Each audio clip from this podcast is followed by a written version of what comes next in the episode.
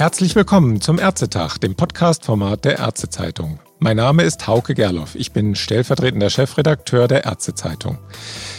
Die Bundestagswahl wirft ihre Schatten voraus. Und so verkündet derzeit ein Verband nach dem anderen Positionspapiere und Eckpunkte zur Wahl. Die Wunschzettel an die nächste Bundesregierung und manchmal auch eine Abrechnung mit der scheidenden Regierung. Ganz speziell auch mit Minister Spahn. Heute im Ärztetag geht es um das Positionspapier des AOK-Bundesverbands, der vor kurzem damit richtig für Ärger gesorgt hat. Aber nicht beim Bundesgesundheitsminister, obwohl der durchaus auch sein Fett weggekriegt hat, sondern bei den Ärzten. Und dem wollen wir heute mal ein bisschen auf den Grund gehen. Ich begrüße am Telefon jetzt eine der maßgeblichen Architektinnen des Positionspapiers die Geschäftsführerin Versorgung im AOK-Bundesverband, Frau Dr. Sabine Richard. Hallo nach Berlin, Frau Dr. Richard. Ja, hallo Herr Gerloff. Vielen Dank, dass ich dabei sein darf. Ja, Frau Dr. Richard, Klaus Reinhardt hat dem AOK-Bundesverband als Vorsitzender des Hartmann-Bundes archaische Reflexe vorgeworfen. Außerdem mangelnden Respekt vor den Ärzten und eine mangelnde Bereitschaft, auf Augenhöhe mit den Ärzten eine wirklich partnerschaftliche Gestaltung des Gesundheitswesens anzustreben. Frau Dr. Richard, hätten Sie bei der Vorlage des Positionspapiers mit so heftigen Reaktionen gerechnet? Wir sind ja inzwischen schon ein bisschen daran gewöhnt, dass die Diskussion vor allem mit emotionalen Vorwürfen in Richtung Kassen geführt wird und weniger mit Sachargumenten. Das haben wir in den letzten Jahren ja schon häufiger erlebt. Trotzdem war es für uns ein bisschen überraschend, dass da jetzt ja doch sehr große Geschütze aufgefahren wurden, eben in Richtung Respekt und anderen Unterstellungen auch, dass wir Leistungskürzungen wollen, was ich ja entschieden zurückweisen würde. Insofern ein bisschen Überraschung ist da. Wir glauben aber, dass uns Polemik und Emotionalisierung da nicht weiterbringt. Denn ich glaube, dass wir uns gemeinsam den anstehenden Herausforderungen stellen müssen und wir sind auf jeden Fall zum Dialog bereit. Mhm.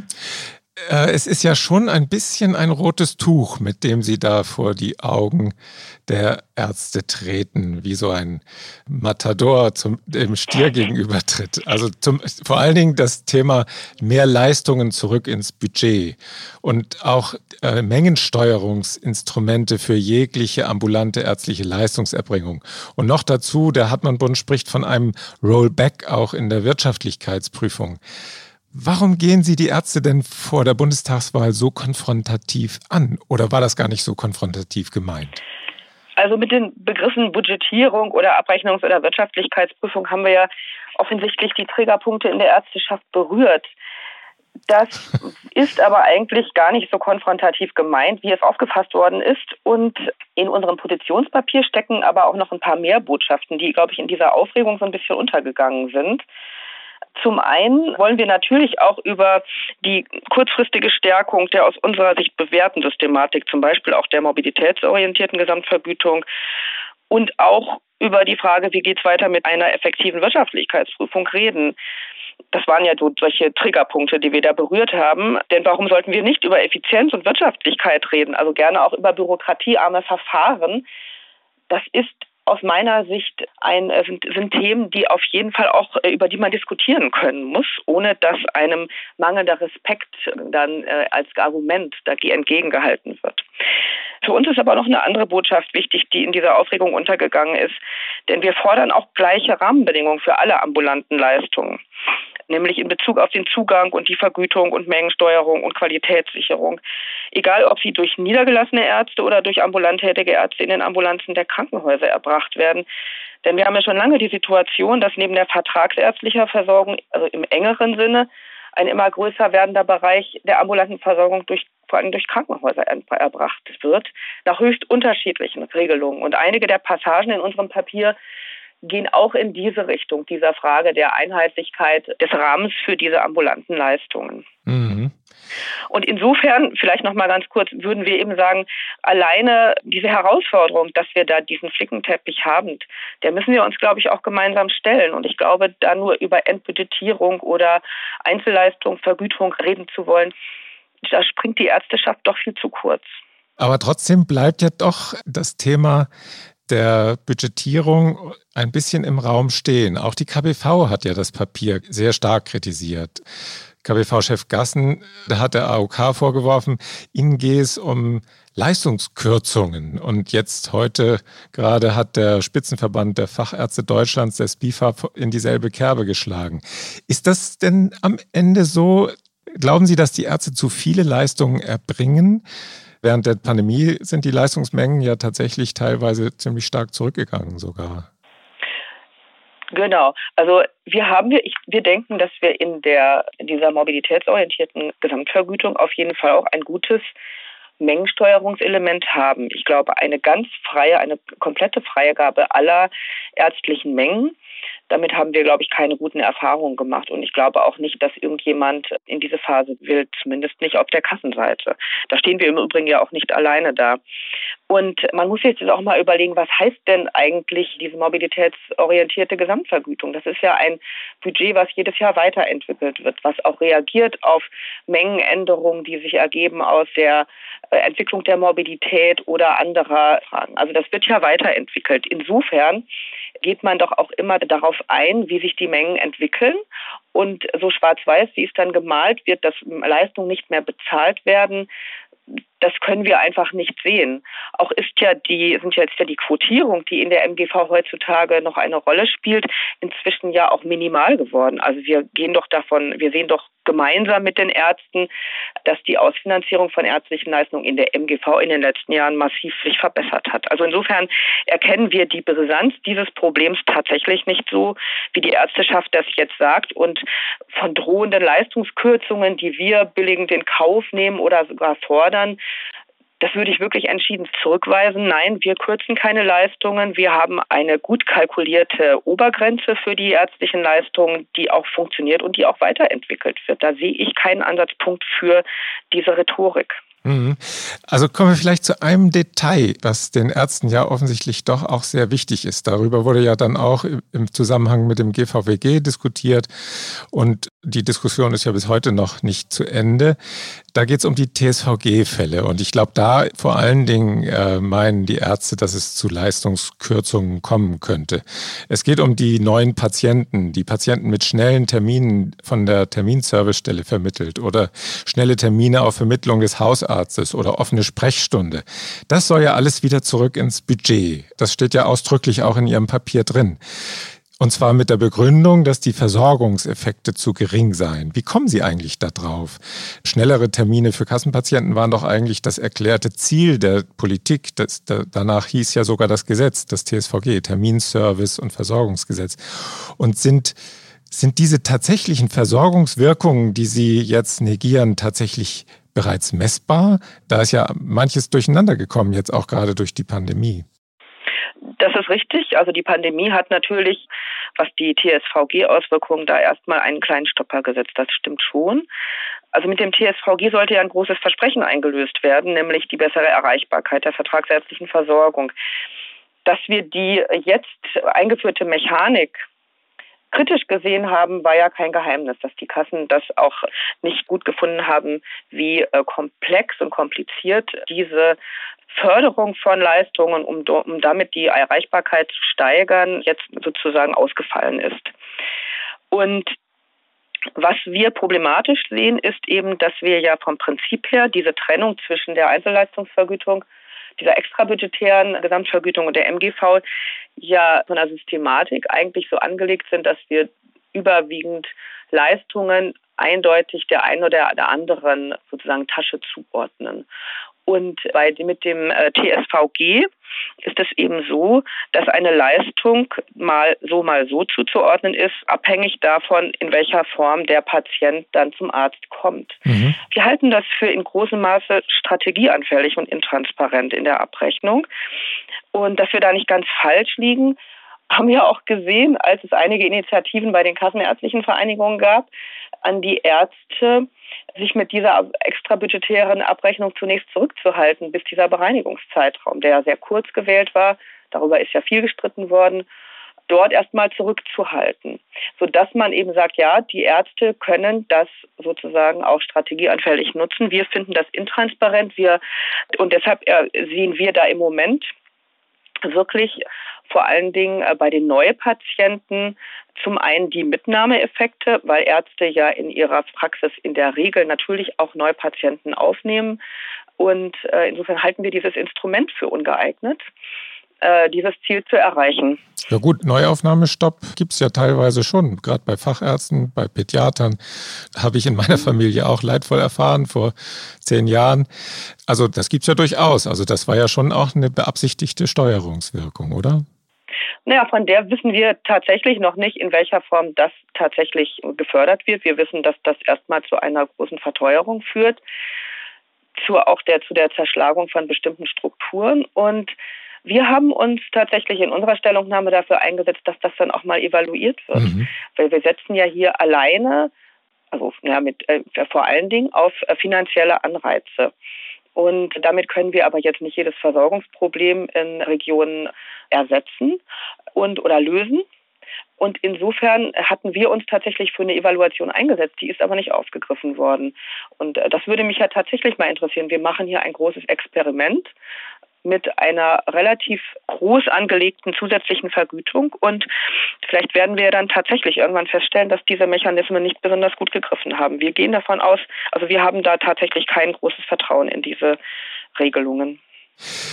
Vielleicht möchte ich noch einmal in diese Kerbe da schlagen. Und zwar ein Argument der Ärzte, die das Papier kritisieren, ist ja, dass das möglicherweise äh, auch ein bisschen so verstanden werden könnte von jungen Ärzten, ja, also wenn die jetzt so stark gegen die ambulanten Ärzte vorgehen wollen, wobei sie gehen natürlich nicht gegen die Ärzte vor, aber wenn sie da wieder die Budgetgrenzen stärker ziehen wollen, wenn sie mehr Wirtschaftlichkeitsprüfungen wollen, wenn sie das Honorar deckeln, da wurde ja dann kritisiert, dass sie damit die ambulante, den Ärztemangel in der ambulanten Versorgung eben gerade nicht bekämpfen und dass die Ärzte sich vielleicht abgeschreckt fühlen, dann sich niederzulassen.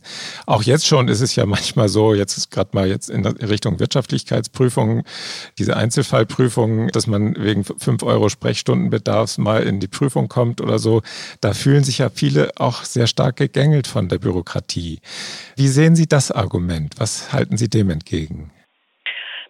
Ich glaube, man, also ich bin der Überzeugung, dass wir auch über Wirtschaftlichkeit und Effizienz reden können müssen. Also und deshalb finde ich tatsächlich schwierig zu sagen, wir haben ein Nachwuchsproblem und deshalb dürfen wir nicht über Wirtschaftlichkeit und Effizienz reden. Wir haben ja jetzt gerade in der Corona-Pandemie auch gerade bei den Testzentren gemerkt, was passiert, wenn da gar nicht drauf geguckt wird. Soweit sind wir natürlich bei den Vertragsärzten lange nicht, aber trotzdem äh, würde ich sagen, also finde ich es schwierig, uns fortwerfen zu wollen, dass wir dadurch, dass wir diese Verfahren anmahnen, äh, dass uns da eben tatsächlich gleich diese Keule entgegengehalten wird, die, die, jetzt, die wir jetzt ja auch erlebt haben. Mhm. Ich, man muss darüber sprechen können und zwar auch sachlich weil wir sehen natürlich auch, dass wir Instrumente brauchen, um auch Einzelfällen mal gegen oder gegen Einzelfälle vorzugehen.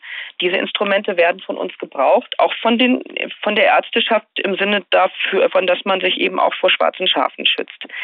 Diese Argumentation dringt leider relativ wenig durch und dass wir mit diesen Forderungen jetzt gleich sagen, wir wollen überbordende Bürokratie, das ist ja durchaus nicht in unserem Sinne, weil wir natürlich auch von der Bürokratie betroffen sind und auch keine Bürokratie für Ärzte fordern. Aber lassen Sie uns doch mit den Ärzten über bürokratieärmere Verfahren reden. Aber die Frage, wir dürfen gar nicht mehr über Wirtschaftlichkeitsprüfung oder Abrechnungsprüfung reden, das finde ich ein bisschen zu eng in der Diskussion. Mhm. Und ich glaube, es ist auch wichtig, nochmal zu fragen, was hat eigentlich der Nachwuchs für Probleme oder beziehungsweise was sind sozusagen Hemmnisse, Nachwuchs in die ambulante medizinische Versorgung, äh, ärztliche Versorgung zu holen. Und da ist eben diese Argumentation mit der Wirtschaftlichkeitsprüfung, Bürokratie und Gängelung, das in, einen, in Verbindung zu bringen, finde ich ein bisschen zu kurz gesprungen, weil die wir wissen ja, dass die junge Generation durchaus auch andere Vorstellungen hat in Bezug auf die Arbeitsformen, in der sie, an denen sie arbeiten wollen. Also was ist denn mit der Frage der Freiberuflichkeit, mit der unternehmergeführten Einzel- oder kleineren Mehrfachpraxis und so weiter. Also wir glauben, dass diese Diskussion für den Nachwuchs, glaube ich, viel entscheidender ist als die Frage, muss ich mich vielleicht ab und zu mal einer Frage stellen, ob ihr eine mein Verhalten wirtschaftlich ist.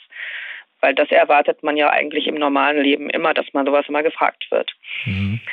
Was wir kritisieren, ist, dass diese Nachwuchsfrage nur auf diese Thematik fokussiert wird und nicht auf die Frage, müssen wir die Strukturen nicht generell nochmal anders öffnen? Ist das Festhalten an der Freiberuflichkeit wirklich die einzige, die einzige Option für ärztliche Leistungserbringung. Mhm. Da tut sich ja eigentlich auch ganz schön viel im Moment in den Strukturen. Das sieht man ja, wie die MVZ, die Zahlen der Ärzte in MVZ wachsen, wie es immer mehr die Gemeinschaftspraxen, also die Berufsausübungsgemeinschaften gibt. Also da tut sich ja ziemlich viel. Insofern denke ich, ist da der Strukturwandel in vollen Gange. Aber lassen Sie vielleicht uns hier einen Cut machen. In Ihrem Papier von insgesamt 30 Seiten zu den Vorstellungen der AOK für ein Gesundheitswesen nach der Bundestagswahl macht der Part der Weiterentwicklung der ambulanten Versorgung direkt ja gerade mal eine knappe Seite aus. In der Pressekonferenz, in der das Positionspapier vorgestellt wurde, haben Sie ein bisschen über die Durchwurstelei der Regierung geklagt und auch über die Abwesenheit von Strukturreformen. Und nun sind Sie mit einem doch ziemlich starken, ja, revolutionär vielleicht nicht, aber doch sehr starken Vorschlag für eine Strukturveränderung aus der Ecke gekommen. Sie wollen den Sicherstellungsauftrag von den kassenärztlichen Vereinigungen auf neue Gremien auf Landesebene verlagern. Sie sprechen da von einem 3 plus 1 Gremium. Damit soll dann eine neue Nähe zur Versorgungsrealität geschaffen werden. Können Sie diese Idee und die erwarteten Vorzüge vielleicht kurz skizzieren? Ja, gerne. Dieses Gremium ist für uns der Ankerpunkt für tatsächlich neue Nähe im Sinne von einer verstärkten regionalen Handlungsfähigkeit, also für die Frage der Weiterentwicklung der Versorgung. Denn wir sehen ja, dass die Politik immer wieder feststellt, dass eben die Strukturen der gerade der sektoralen Trennung nicht wirklich reformfähig sind und auch die vielen kleinen Einzeleingriffe, die der Gesetzgeber vorgenommen hat, eben auch nicht wirklich zu einer großen Bewegung geführt haben, sondern eben immer Einzel- und Eingriffe und Insellösungen geblieben sind.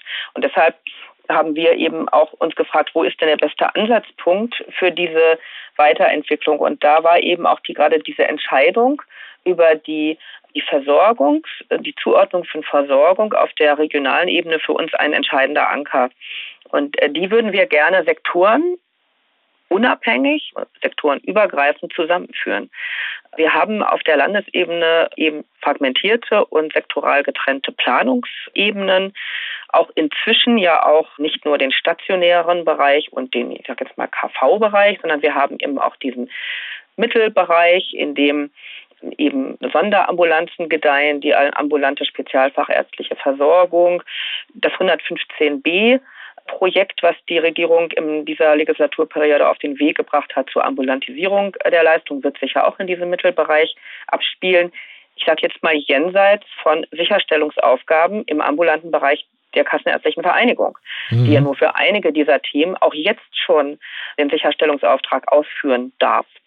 Insofern haben wir ein Vakuum in der ambulanten Versorgung, wenn wir ambulante Versorgung breiter denken als die engere vertragsärztliche Versorgung, die quasi sich in den Händen der KV befindet. Und das ist für uns eigentlich ein wesentlicher Erkenntnis, dass man sich diesen Status quo eigentlich mal klar machen muss, damit man eigentlich weiß, wo kann, muss man eigentlich ansetzen. Und da reicht es ja nicht zu sagen, wir sagen mal, wir reden über die vertragsärztliche Leistungserbringung, die wir auf Dauer im Rahmen der KV im Sicherstellungsauftrag haben und eben diese, dieses, ich sage jetzt mal, ungeordnete, ungesteuerte, mit nach ganz unterschiedlichen Regularien funktionierende Versorgungsangebot, was sich aber auch im Regelfall mit nichts anderem richtig vernetzt. Und wir glauben, aus Patientenperspektive brauchen wir da eine stärkere Strukturierung. Und das wäre eine der Hauptaufgaben für dieses Gremium, nämlich eine sektorenunabhängige Bedarfsplanung mit Versorgungsaufträgen, die auch so beschrieben sind, dass eben das bedeutet, auch bedeutet, dass man einen Abschnitt der Versorgung beschreibt, inklusive auch Übergabeaufträgen an den nächsten Versorgungsschritt, wenn er von jemand anders ausgeführt wird, damit eben die Arbeitsteilung auch besser in einem Prozess abgebildet wird und eben anhand von Leistungskomplexen. Da möchten wir ja, dass der auf der Bundesebene im gemeinsamen Bundesausschuss dazu eben ein Rahmen entwickelt wird. Das ist durchaus eine längere Aufgabe, weil sowas äh, wird äh, sich noch, äh, wird auf jeden Fall ein bisschen Entwicklungszeit brauchen. Aber das ist sozusagen ein, einer der Impulse für die Tätigkeit dann auf der Landesebene, die eben dann bedeutet, wir haben dann eine breitere, hoffentlich, wir wollen ja ambulantisieren, ambulante Versorgung, die aber auch geöffnet ist für verschiedene Leistungserbringer, also die Vertragsärzteschaft, die Krankenhäuser, die das in ihren Ambulanten jetzt ja auch schon in großem Stil tun. Das müssen wir ja zur Kenntnis nehmen. Und wir brauchen da mehr Prozessorientierung in dieser äh, neuen Versorgung. Und das 3 plus 1 Gremium soll eben sagen, wir brauchen folgende Versorgung. Wir vergeben Versorgungsaufträge an ambulante und stationäre Leistungserbringer. Und insofern hat das Gremium dafür den Sicherstellungsauftrag für jeden dieser Versorgungsaufträge eben auch einen Teilnehmer zu finden. Also das ist tatsächlich mit einem neuen Gremium nur zu machen, glauben Sie, und nicht mit den bisher dastehenden Gremien. Also der KBV-Chef Gassen hatte ja gemeint, ja, es gibt ja durchaus, also das weiß die KBV ja auch selber, dass es gerade mhm. im Übergang von der ambulanten in die stationäre Versorgung und zurück viele Brüche gibt. Und aber er meint, äh, dafür braucht man kein neues Gremium. Wie sehen Sie das? Also wir haben schon Probleme mit dem Nebeneinander von Entscheidungen zu der Frage, wer ist an der Versorgung beteiligt. Also wir haben einen Landesausschuss, in dem über die ASV entschieden wird. Wir haben einen Zulassungsausschuss. Wir haben das Land mit seiner Krankenhausplanung und das greift ja nicht ineinander. Mhm. Äh, und ich deshalb ist es ja nicht so, dass wir sagen, wir haben ein zusätzliches Gremium, sondern wir wollen ja auch Aufgaben bündeln in diesem Gremium. Ah, okay. Mhm. Das soll ja nicht auch noch da sein, zusätzlich zu den 90a-Gremien, die überwiegend Empfehlungen abgeben, sondern das soll schon auch die Bühne sein, die auf der Landesebene dann sich tatsächlich und auch mit einer Verantwortung ne, das ist ja auch wichtig, dass der, dem wird auch Verantwortung zugewiesen dann eben auch um diese Themen dann kümmern darf. Und in dem Nebeneinander von so vielen Zuständigkeiten, die wir im Moment haben, sehen wir auf Dauer keine Zukunft. Ja, also Sie wollen tatsächlich, dass dieses 3 plus 1 Gremium dann auch viele Institutionen praktisch ablöst. Das, also Sie habe ich das jetzt richtig verstanden? Also dass zum Beispiel der ja. Landesausschuss dann vielleicht verschwindet, dass der Zulassungsausschuss da mit eingebunden wird. Habe ich das richtig verstanden? Genau. Mhm. Ah ja. Mhm. Vielleicht nochmal ein anderer Punkt zu dieser 3 plus 1 Geschichte auf Landesebene. Es gibt ja auch andere Vorschläge für Strukturreformen, die eher einer echten Regionalisierung das Wort reden.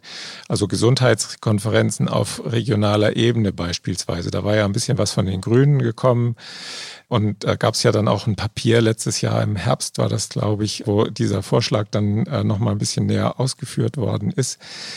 Wäre diese Ebene vielleicht nicht noch besser geeignet, um die zum Beispiel um die regionalen interprofessionellen Gesundheitszentren, die Sie ja da auch in Ihrem Papier favorisieren, umzusetzen? Weil der Bedarf vor Ort, der ist ja doch viel besser abschätzbar als dann doch wieder auf Landesebene, vielleicht mit Ausnahme vielleicht vom Saarland oder so, das ja relativ klein ist. Aber so ein Land wie Baden-Württemberg oder Nordrhein-Westfalen, wenn man da auf Landesebene ist, das ist ja dann schon wieder ein GBA in klein, oder? Ich glaube, es ist aber wichtig, die Region nicht zu klein zu ziehen. Weil wir reden ja auch über Strukturen, die jetzt zum Beispiel nicht in jeder Kommune vorgehalten werden müssen. In vielen Fällen ist es ja so, dass äh, je weiter wir die Versorgung spezialisieren, das ist im Krankenhausbereich natürlich noch wesentlich ausgeprägter als im ambulanten Bereich, ja. haben wir ja verschiedene Erreichbarkeitsstufen, von denen wir ausgehen müssen. Und der Bezug zu einer Kommune, der ja in vielen dieser Konzepte eine Rolle spielt, da haben wir eigentlich zwei Fragezeichen. Zum einen würden wir, glaube ich, damit zu eng, zu viel in Grenzen denken. Ne? Das kommunale Krankenhaus ist mein Krankenhaus, das muss deshalb auch da bleiben und ich kann mir nicht vorstellen, dann auf eine in eine andere Kommune zu gehen, auch wenn diese Kommune vielleicht gar nicht so weit entfernt ist. Mhm. Und da, glaube ich, hat ein Landesgremium, auch dort gibt es natürlich Landesgrenzen, die wir berücksichtigen müssen, aber schon muss auch den Anspruch haben, natürlich auch in dem entsprechenden Bundesland in den verschiedenen Kreisen oder sozusagen Mobilitätsgebieten zu denken und dafür natürlich auch Lösungen zu schaffen. Die Nähe ist auf jeden Fall größer als eben zu sagen, ich habe auf der Bundesebene eine Entscheidung über eine Vergütung und dann ist vor Ort quasi das berühmte, wer kann, der darf und dann meldet sich einer an und muss dann auch zugelassen werden. Also die Landesebene ist da für uns schon ein wichtiger Rahmen, um eben auch deutlich zu machen, Je nach Spezialisierungsgrad reden wir über unterschiedliche Erreichbarkeit und wir wollen keine kommunalen Abgrenzungsdiskussionen führen müssen. Und deshalb glaube ich, ist das auch, ist das da die richtige Größe.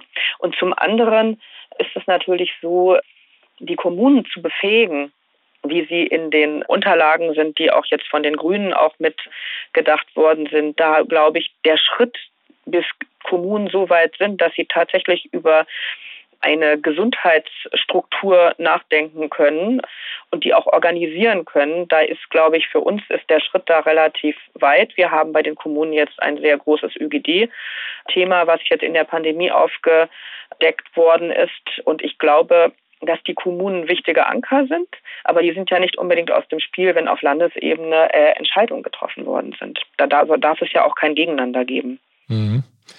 Vielleicht noch ein weiterer Punkt. Sie sagen in Ihrem Papier, dass die Länder dann die Rolle des unparteiischen Mitglieds in diesem 3 plus 1 Gremium haben sollen. Also ich weiß nicht, ob mir als niedergelassenem Arzt das lieb wäre, wenn die Länder oder das eigene Bundesland am Ende das Zünglein an der Waage wären, wenn es um die Sicherstellung der Versorgung geht. Wer schließt schon gerne eine Klinik und zieht damit den Wählerwillen oder den Wähler, Wählerunwillen besser gesagt auf sich. Und ein bisschen, weiß ich nicht, ist es vielleicht auch kein Zufall, dass die harschen Reaktionen der Krankenhäuser auf ihr Papier ausgeblieben sind?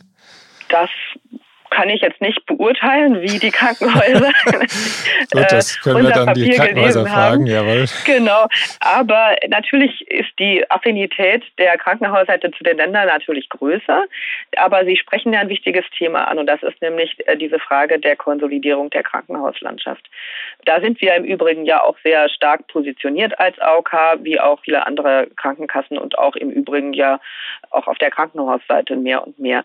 Also insofern dieser Bedarf, dass die Krankenhausstrukturen weiterentwickelt werden müssen, der wird sich, glaube ich, in den nächsten Jahren auch noch viel mehr zeigen, weil wir eben unter Qualitätsaspekten, unter Personalressourcenfragen brauchen wir da tatsächlich eine Sortierung und der Strukturen, die auch nachhaltig sein muss. Und wir sind ja immer noch so optimistisch, dass wir eben sagen, das muss auch politisch dann auch äh, soweit argumentierbar sein, dass man eben der örtlichen Bevölkerung wirklich ein gutes Gefühl dabei geben kann, wenn zum Beispiel ein defizitäres, qualitativ nicht ausreichendes Krankenhaus dann geschlossen wird und ersetzt wird, zum Beispiel durch ein ambulantes Gesundheitszentrum. Das sind ja durchaus auch die Überlegungen, die jetzt da in der Diskussion sind. Also wir müssen ja dahin kommen, dass wir in der Krankenhausstruktur Lösungen finden. Und da sind natürlich die Länder ein wichtiger Partner. Wenn man sich aber die Realität vor Augen hält und man sagt, wir wollen tatsächlich sektorenübergreifende oder unabhängige Versorgung organisieren, dann kommen wir an den Ländern nicht vorbei. Insofern ist aus unserer Sicht die, die Einbindung, die wir hier fordern, auch ist es auch ist die auch notwendig, weil eben die Länder natürlich qua Verfassung einige auch Aufgaben haben, zu der zu denen sie jetzt auch stehen müssen. Und zu denen sie vielleicht dieses Gremium ja auch befähigt oder auch an von bestimmten schwierigen Entscheidungen auch etwas entlastet. Also insofern sehen wir durchaus auch Vorteile, auch für die Länder, für dieses Gremium und hoffen natürlich auch, dass die Länder für ihre ähm, Regionen auch längerfristig an finanzierbaren, qualitativ hochwertigen Versorgungsstrukturen interessiert sind. Und da kommen sie an einem Ambulantisierungsschub eben auch nicht vorbei. Vielleicht noch ein kleiner Exkurs.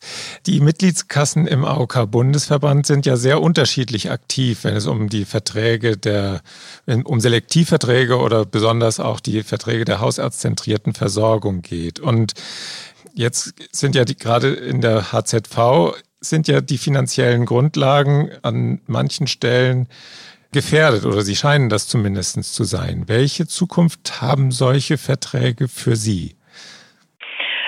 Also ich sehe nicht so sehr, dass diese, diese Verträge auf Dauer finanziell gefährdet sind. Da, wenn wir das jetzt nochmal uns angucken, die haushaltszentrierte Versorgung ist ja quasi eine Pflicht, ein Pflichtvertrag der Krankenkassen mit örtlichen Vertragspartnern, die sich da ja bilden können, unabhängig davon, also entweder aus der KV oder aus den Vertretern der Hausärzteschaft. Die Möglichkeiten zu sagen, wir machen das jetzt nicht mehr, die bestehen aus unserer Sicht nicht. Umso mehr, dass ja das Vertragsrecht gerade in der HZV ja bei Verträgen, die in Schiedsstellen geschießt worden sind, ja noch nicht mal eine, eine Auslauffrist vorsieht, sondern die haben ja quasi so eine Art Ewigkeitsgarantie. Also insofern, die wir kritisieren. Mhm. Insofern sind das für uns ja auch nicht die typischen Selektivverträge, weil die Selektivverträge sind ja diejenigen, die wir auch machen, wenn wir sagen, das ist, äh, wir sind überzeugt von der, von dem Versorgungsangebot, was wir hier vertraglich in Auftrag geben. Und die HZV ist für uns eine schwierige, eine, eine schwierige Regelung, weil sie eben in der Art, wie sie jetzt uns auferlegt wird, je nach Region eben dazu führt, dass wir mit den Vertragspartnern zu durchaus ja auch guten und auch für die Versicherten hochwertigen Ergebnissen kommen. In manchen sehen wir eben die Verhandlungsergebnisse, die wir da gemeinsam finden, werden kritisch, sodass es eben dieser, dieses Schiedsmechanismus bedarf. Den sehen wir eben sehr kritisch. Mhm. Ja, das Primärarztsystem ist über die HZV noch nicht flächendeckend eingeführt in Deutschland, nicht wahr? Kann man nicht sagen. Das ist so. Auf der anderen Seite ist es natürlich so, die Frage ist eben, ob die HZV quasi als begleitender Pflichtvertrag zu der Versorgung, die wir eben mit den kassenärztlichen Vereinigungen organisieren, hat ja auch eine nicht ganz leichte, äh, nicht ganz äh, unproblematische Schnittstelle, ne? weil es eben im Grunde zwei alternative, aber zum Teil ja auch sehr deckungsgleiche Versorgungsmodelle sind, die in ihrem Verhältnis zueinander auch sehr schwierig sind. Ja, in der Tat. Mhm. Vielleicht, Frau Dr. Richard, vielleicht schließen wir hier an dieser Stelle den Kreis. Nach dem Pandemiejahr sind die Kassenwarnungen immer lauter geworden, dass die Finanzierungsgrundlagen ausgehöhlt würden, auch durch die Gesetzgebung der vergangenen Jahre. Das haben wir eben schon gehabt mit dem TSVG. Die Finanzreserven sind kräftig geschrumpft, Beitragsspielräume nach oben bleiben natürlich weiterhin eng. Die 40-Prozent-Grenze bei den Sozialbeiträgen, die ist ja doch relativ fix. Und nun schreiben Sie in Ihrem Papier, die nachhaltige Stabilisierung der GKV-Finanzen wird zur vordringlichsten Aufgabe der kommenden Bundesregierung. Die KV-Vorstände, gerade jüngst habe ich mit einem gesprochen, der sprach von einem Verarmungswahn auf Kassenseite. Was folgt daraus? Müssen sich Ärzte in der nächsten Legislaturperiode auf harte Zeiten einstellen? Vielleicht als letzte Frage. Das glaube ich nicht. Also je nachdem, was man für eine Einschätzung hat, was harte Zeiten sind. Ich glaube, wir gehen in eine Phase hinein, die wir jetzt seit mehreren Jahren nicht mehr so kennen, wie eben dass wir sprudelnde Beitragseinnahmen haben und eine prosperierende Wirtschaft. Das müssen wir erstmal nach der Corona-Zeit wieder schaffen. Und insofern haben wir eben auch ein Päckchen zu tragen, mit dem sich die neue Bundesregierung auseinandersetzen muss und sich die Frage stellt, an welcher Stelle sie eben sagt, wie halte ich dieses System finanzierbar? Wen belaste ich? Sind das die Beitragszahler? Möchte ich auf Dauer einen mehr staatlichen Zuschuss da reingeben oder gucke ich jetzt auch nach Effizienzreserven innerhalb der Versorgung? Und je nachdem, wie das ausfällt, werden wir uns alle darauf einstellen müssen. Und insofern reden wir nicht von Verarmung und auch noch nicht unbedingt von harten Zeiten, aber wir reden, glaube ich, von großen strukturellen Herausforderungen. Ich hatte ja schon gesagt, diese, dieser Flickenteppich in der ambulanten Versorgung, den zu sortieren und den in ein gutes Versorgungspaket zu bekommen, was auch für die Patienten erkennbar und dann auch zu guten Versorgungsergebnissen führt, wäre, glaube ich, eine der wesentlichen Aufgaben für die nächste Legislaturperiode. Also da bleiben Sie auf jeden Fall in der Selbstverwaltung und dann auch mit der Politik sicherlich im Gespräch. Frau Dr. Richard, haben Sie vielen Dank für unser Gespräch, unseren Podcast heute. Nicht nur die Temperaturen im August werden noch heißer werden, auch der Wahlkampf kommt ja dann in seine heiße Phase und mittendrin ja auch noch die eine oder andere Entscheidung im Gesundheitswesen. Es geht ja auch dann um die Honorare für Kassenärzte 2022. Ich wünsche Ihnen, behalten Sie einen kühlen Kopf. Herzlichen Dank. Wir werden auch versuchen, einen solchen zu bewahren und als Teil der Presse dazu beitragen, in der Gemengelage des Meinungsstreits, wenn man das so mal sagen soll, stets den Überblick zu vermitteln. dazu haben wir vielleicht mit unserem Gespräch heute auch ein kleines bisschen beigetragen und Ihnen dafür vielen Dank. Alles Gute Ihnen. Tschüss. Danke. Tschüss.